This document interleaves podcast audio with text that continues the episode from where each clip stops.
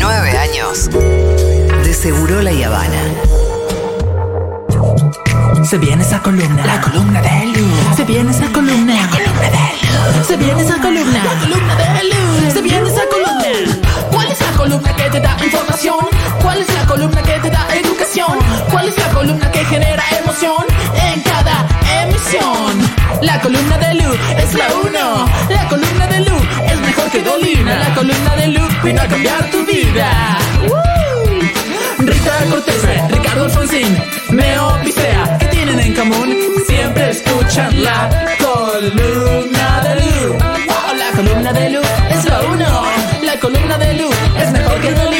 Columna de Lu. Oh, la columna de Lu es la columna de tu vida.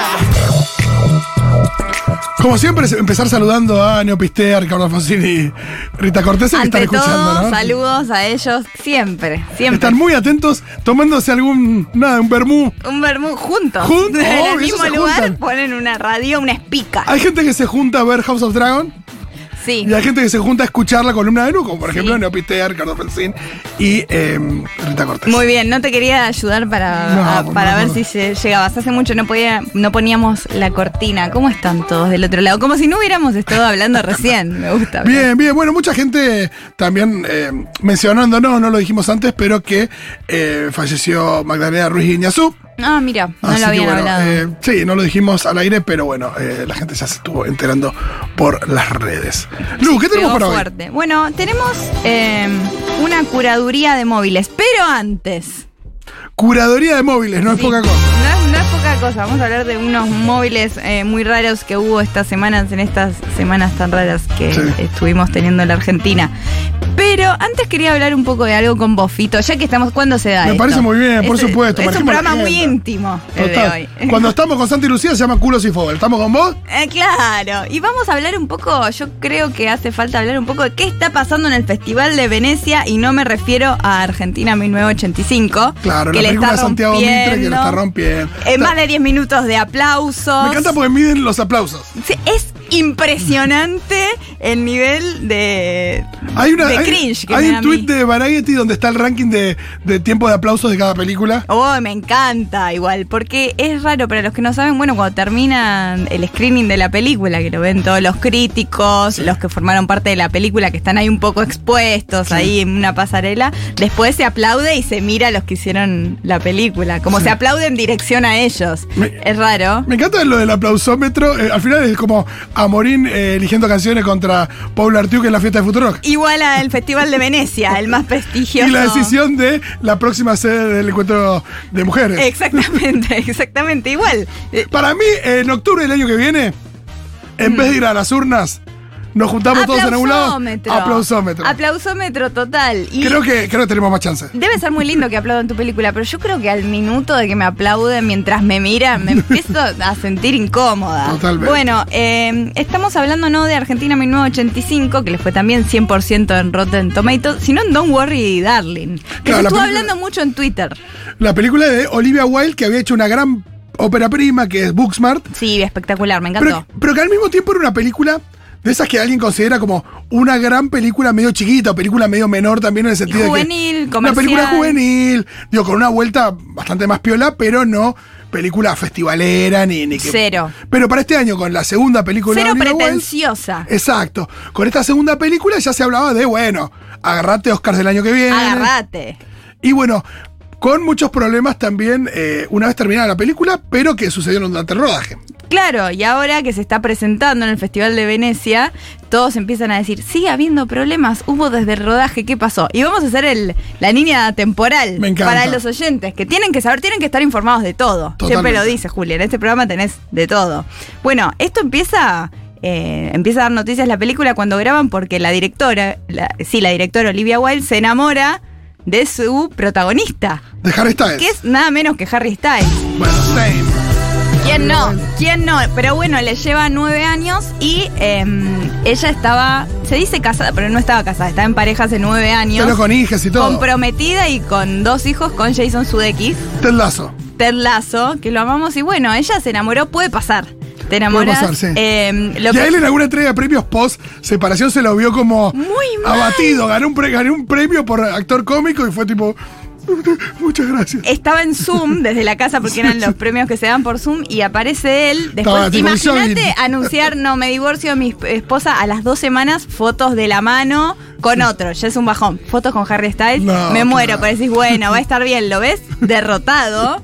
Eh, y bueno, parece que no, que en el eh, cuando se rodaba la película decían, no, no, le empezó a decir al esposo, no vengas más a rodaje por COVID, le decía a ella. Y es como, bueno, terminó pasando esto, un lío. Ahora, eh, adelantamos a, hasta hace unos meses donde se empieza a promocionar la película y Olivia Wilde empieza a taguear, a robar a la protagonista mujer de la película, la gran actriz Florence Pugh. Florence Pugh, la amamos. Que De la vimos en Mujer- Mujercitas, la vimos en Midsommar. Exactamente. Y en la última película de Black Widow, que sería ella como la reemplazante de Scarlett Johansson en el mundo Avengers. Exactamente. ¿Y la próxima? ¿Quién? Dice que no. Ah, perdón. no, es la próxima gran actriz. Y lo que pasa es que Olivia Wilde, la directora, le empieza a robar y la otra no comparte nada. Y ya empezaron a decir, no, hay problemas, hay problemas. Los Juariu del mundo Los del- juarios de, de Hollywood dijeron. dijeron, hay problemas, hay problemas. Y claro, parece que dicen, no, no le gustó nada que estuviera con Harry Styles Sí. en la película. Pero andas a ver. Y ahí empiezan a promocionar y a dar notas y se tienen que callar los actores porque empiezan a hablar. Y ahí dijo, eh, Olivia Wilde empezó a hablar y dijo, yo la protegía a ella porque tenía un protagonista muy, eh, que era, no era bueno en el set, tenía reacciones violentas y yo lo eché. Hablando de Shia LaBeouf. Exactamente, dijo, lo reemplacé por Harry Styles. Y ahí Harry, eh, no, Shia LaBeouf sacó un video y dijo, Perdón, esto después de que Shia LaBeouf había sido denunciado por su actual novia. exactamente. Entonces ya como que se sumó a un, un hate con Shia LaBeouf también por estos, estas nuevas ya acusaciones. estaba dicho que era un, un violento. Como diciendo, bueno, la cuidé a Florence de Shia. Porque feminist. Y Exacto. claro, y Shia dijo, ah, sí, yo tengo pruebas de que no. Y sacó un video de ella diciéndole, por favor, quédate, quédate. Yo ya hablé con Miss Flo, le dice, ya hablé la ella". ningunea. Que la ningunea, dice, ya hablé con ella. La verdad que ella también no estuvo bien, pero bueno, quédate, lo podemos hablar. Así que bueno, todo el lío. Y ahora en Venecia todos los ves y se están llevando mal. No, claro, la película se iba a presentar en Venecia y eh, imagínate la cara de Florence Pugh después de que saliera este video donde Shia LaBeouf muestra claramente que la directora, bien lejos de cuidarla, la Lo quiso traer de vuelta al supuesto abusador. Exactamente, lo quería, claro, y la ninguneaba. Y Florence eh, ni siquiera fue a la, a la, eh, A la conferencia de conferencia prensa. de prensa. No, tremendo. Y todo esto es muy gracioso porque todo esto se hablaba en el contexto de que la película iba a ser maravillosa.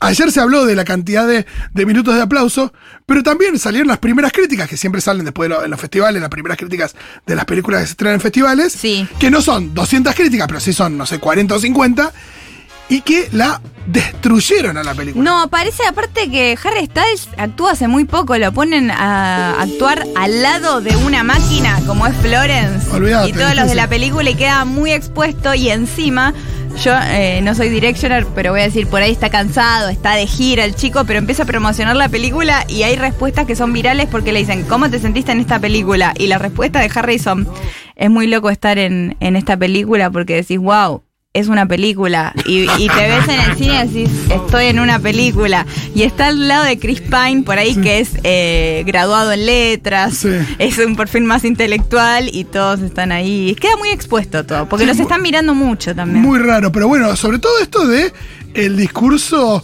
de, de la directora como super feminist y que después se filtró un video eh, mostrando que ella ni a palos bancó a la actriz, sino que quiso traer de vuelta al, supuesto abusador que era eh. Me encanta que eh, nos traigas la data hasta, hasta el momento. Y después ayer se había sugerido la idea de que, de que Harry Styles le había escupido Adelante de todos. adelante de todo el mundo, eh, por una imagen donde se veía a Chris Pine como reaccionando, medio sorprendido frente a algo, pero no era un escupitajo. No, hoy se pudo ver bien que era que tenía los eh, anteojos de sol en el regazo y piensa que los perdió y se da cuenta que los tiene. Pero es confusa la imagen, pero Sí. no, no la escupir, no lo va a escupir Y es adelante. de todo muy raro lo que pasa porque en un momento termina la película, la aplauden a Florence Pugh y está la directora aplaudiéndola, pero no tan cerca, la otra que no la quieren ver. No, se miran a los ojos. No, es tremendo. Hay un lío ahí. Florence es muy amiga de Jason Sudeikis. No sé, andás a ver. Pero eh, es entretenido a ver porque son millonarios vestidos muy bien en Venecia. ¿no? Es- es No, me, encanta que, me encanta que es los del papelón sean ellos y no el chino Darín con eh, Siciliani. No, 100% Rotten Tomatoes y esta tiene eh, 36%. Sí, Siciliani en realidad está ahí por Bardo, la película Iñarritu, que Ah, ella actúa y que se habla de, de su actuación muchísimo. No sabía de Sí, sí, esto. sí. eh, y la hay que ver si, si la empujan o no, porque también es, hay una cosa ahí de los estudios empujando las actuaciones para a la hora de los premios ya para las personas a fin de año.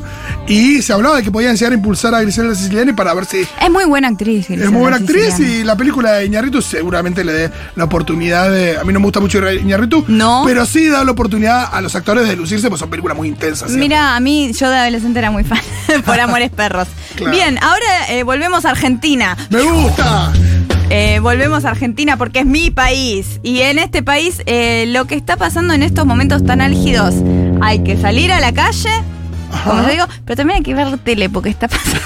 Me está pasando. Yo quedo cansada de mirar tanta tele. Bueno, hay que, hay que salir con el celular en la mano y Sí, mirando la tele. todas las dos cosas a la vez. No, no, cuando salís no tengas Estos el mensajes en la son mano. confusos, ¿eh?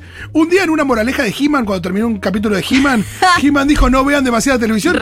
Y yo dije, He-Man, yo te estoy viendo a vos acá en la tele, no sé qué me. Y recuerden, chicos, lo- como salgan, vivan, porque no es que la revolución se hace en las calles, hay que salir, pero a la vez está jugoso esto. Cuando Sí. vuelven a la, a la casa, bueno, están pasando cosas y en los lugares que uno menos piensa. De hecho, bueno, el- la persona que intentó el magnicidio había salido muchísimo en la tele, en lo que son un género de comedia en sí, que son las notas. La not- las notas. Entonces, eh, tenemos muchas notas todas de esta semana. A veces las Vamos. G- Gracias, He-Man. ¿Encontraste ese consejo? como esta hacen ver divertido disparar un arma, pelear, correr riesgos y hacer cosas emocionantes. Sí, Y lo que es más, los buenos jamás salen heridos, pero en la vida real la gente se lastima, incluso muere cuando se pelea. no, He-Man. Mira, bueno, He-Man bajándole línea no a Patricia Bullrich. pensar en grandes aventuras, pero nunca olviden que cuando se trata de la realidad, alguien puede salir herido. Hay que incluso tener los cuidado. buenos. Bueno, ay, había.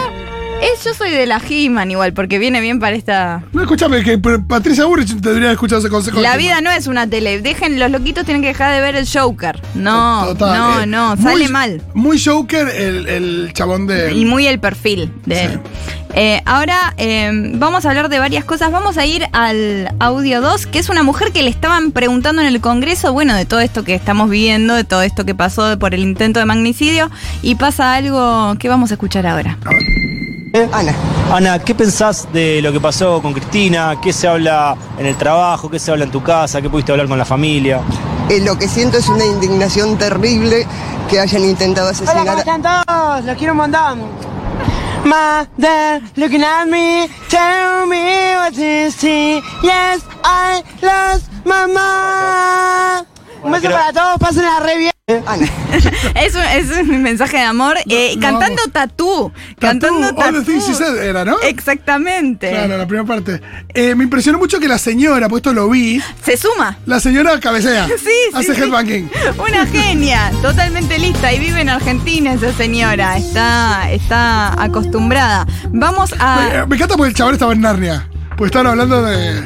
Era un tema serio, pero igual muy Ah, bien. Sí, y, veo una cámara, hizo, es casi noventoso, es como salir a decir, aguante vos. Sí, devolver a los nietos. Sí, sí, sí, total, totalmente. Eso es más década del 2000. To- Totalmente, pero eh, militando tatú, que es algo que hay que militar también si lo pensás. Un Porque poco, de, un poco de queerbaiting eh, también. eh, no sabemos, no lo conocemos Ah, mira. a él, no lo sabemos. Vamos a ir ahora al un audio de Infobae que le hicieron una nota al fan de Wanda, ¿te acuerdas? Al Sí, fan de Wanda. Mariano de la Canal. Mariano de la Canal, tremendo personaje, terminó siendo jurado de- bailando, no sé si en Paraguay En o en Bolivia. sí. Eh, y lo que. ¿Qué? Pará, ¿qué protagonista de un gran meme que es él con la vincha gritando? Y que, la Wanda. gente, y que la gente le cambia Claro, lo vam- que dice la vincha. Lo vamos editando. Eh, bueno, acá tenemos una declaración que hacen, una nota que le hacen en Infobae.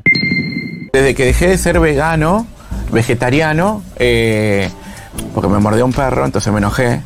Y dije, yo estoy militando para los animales, y viene uno de ellos y me muerde. Entonces ahí dejé de ser vegano.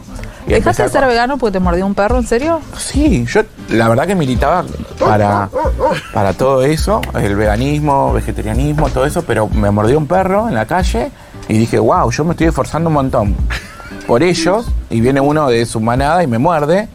Entonces. No, Lo mandaron. Tremendo. Se lo toma re personal. Tremendo. No, está ¿Sabes está ¿sabes lo que enojado. hace con mi militancia? Es como así, sí, sí, es como un, es un beef con, con, con una famosa, como, ¿y esta que viene a morderme? Yo ahora sabes dónde voy, voy al McDonald's. Re personal se toma todo, como Michael Jordan en The Last Dance. Sí, sí, me lo tomé personal. Me- Eh, pero es raro porque digo, el perro por ahí no representa.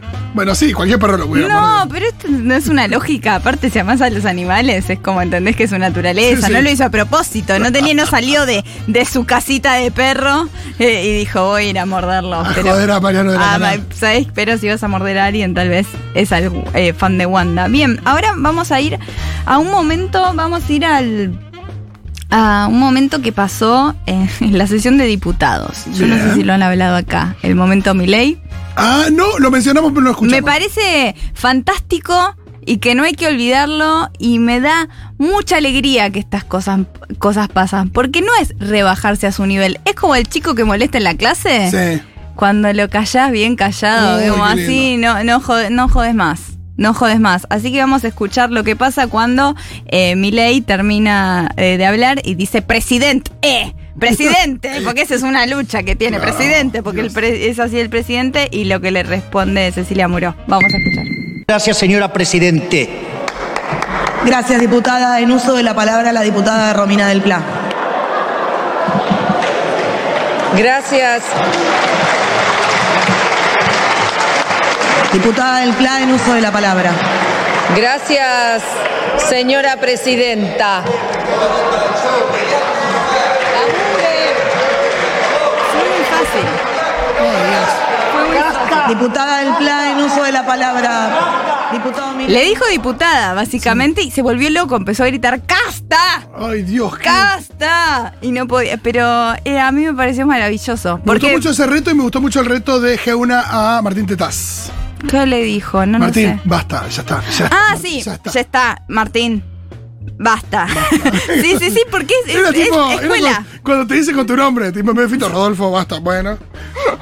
Sí, eh, completamente. Pero bueno, estamos viviendo momentos raros. Hay que también saber lidiar con estas personas. Por ahí te tenés que poner a cantar tatú. Me gusta. Para me gusta parar a meterme en alguien. móviles a cantar tatú. Eh, sí, no sé si para meterse en móviles, pero si alguien se pone muy loco, puedes eh, hacer eso. Creo que se nos ha terminado el tiempo. Hermoso, y hasta acá llegamos con este programa tan hermoso que hemos sabido hacer. eh, primero en la compañía de Fede Vázquez, después se sumó Lu Miranda, y por supuesto que después del otro lado, ustedes todo el tiempo. Muchas gracias.